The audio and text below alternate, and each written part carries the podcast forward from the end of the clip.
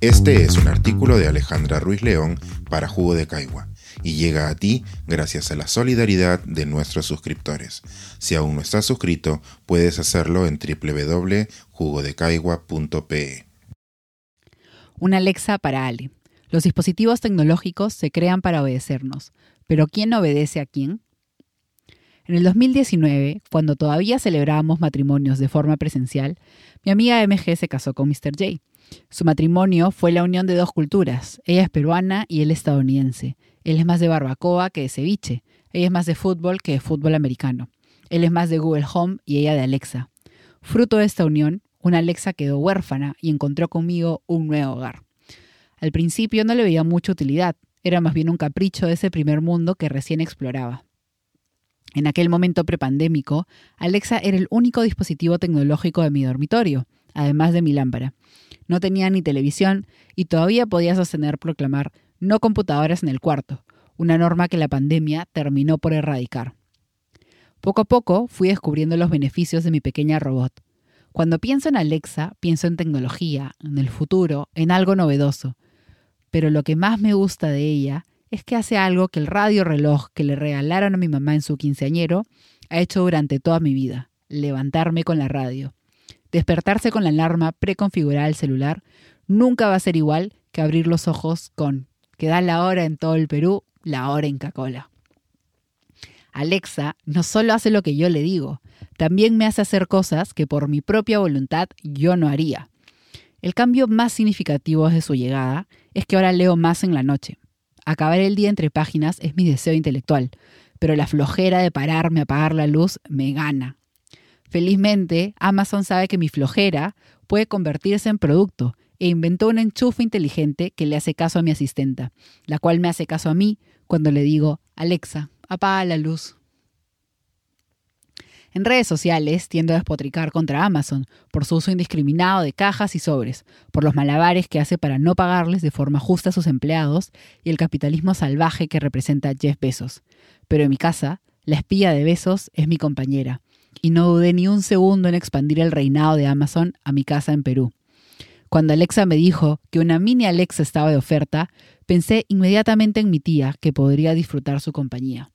En su caso, el enchufe inteligente no es para leer más en la noche, sino para alumbrar la escalera y ahorrarnos visitas al hospital por culpa de alguna cadera rota. Una vez más, Alexa salvando el día. Desde chiquita fui entrenada para tener una Alexa en mi vida. Robotina era para mí el mejor personaje de los supersónicos, y Vicky, la pequeña robot, era la hermana que siempre quise tener. La idea es que Alexa te acompañe, responda a tus pedidos y se comporte según tú la hayas entrenado. Pensamos alegremente que estos robots son imparciales y que solo van a hacer lo que les enseñemos. Abrazamos la idea de que la tecnología es neutra, porque de no hacerlo nos tendríamos que enfrentar a una realidad para la cual no estamos preparados. Pero Alexa no es un ente neutro en la esquina de mi cuarto, es un conglomerado de indicaciones impuestas por los ingenieros de Amazon. La forma en que ellos ven el mundo es la forma en que la Alexa ve el mundo.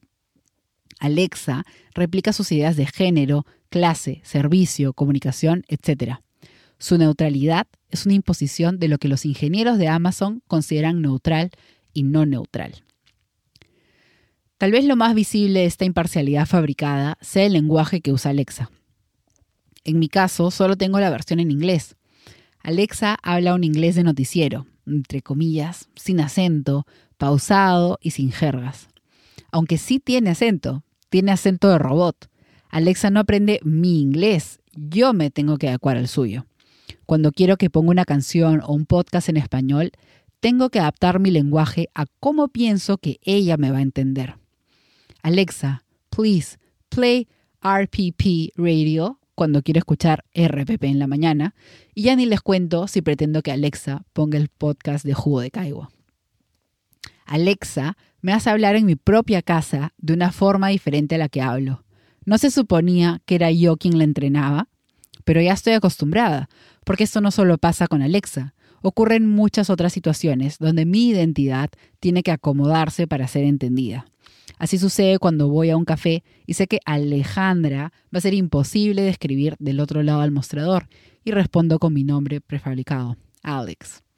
Cuando cambié mi correo de Alejandro Ruiz León a RL, porque mis dos apellidos superaban la capacidad de atención de mis colegas estadounidenses, que suelen asombrarse de que uno tenga dos apellidos.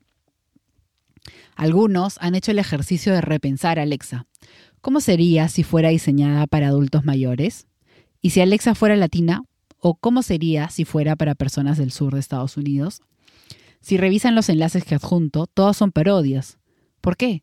Porque repensar a la tecnología con una identidad diferente a la anglosajona neutral nos lleva a la risa. Aún viendo lo diferente que sería Alexa con otra identidad, la seguimos escribiendo como neutra. Uno de los primeros reproches hacia Alexa es la seguridad y el manejo de los datos. Alexa, en su esquina, escucha todas mis conversaciones. Sabe qué compro, quiénes son mis contactos y qué radio escucho al despertarme. Toda esa información se traduce en avisos, en sugerencias de Amazon y en estrategias de mercadotecnia. Diferentes autores, como Chun, Jackson y otros, han escrito sobre los riesgos que estos dispositivos presentan para nuestra privacidad. Pero estos riesgos van más allá de los problemas de seguridad también vemos cómo la tecnología nos puede llevar a determinadas reacciones o cambios de conducta. Nassim Parvin explora una nueva función de Alexa, incorporar una cámara para determinar si tu vestimenta es adecuada o no.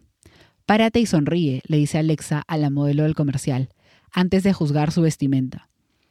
Alexa, símbolo de modernidad, repitiendo la misma frase que usaba mi profesora del colegio para determinar si mi falda era demasiado alta para una señorita. Alexa no solo me hace leer más en la noche o levantarme de buen humor, también me ha convertido en una persona impaciente. No me entendió la primera, le grito, por si alzar la voz hace que me entienda mejor. A veces también se pasa de metiche, y cuando alguien en mi casa dice Ale, ella se adelanta a responder por mí. En sí, Alexa es todo lo que siempre he querido y odiado. Es alguien que me apaga la luz cuando me quedo dormida, pero que habla por mí cuando nadie le preguntó.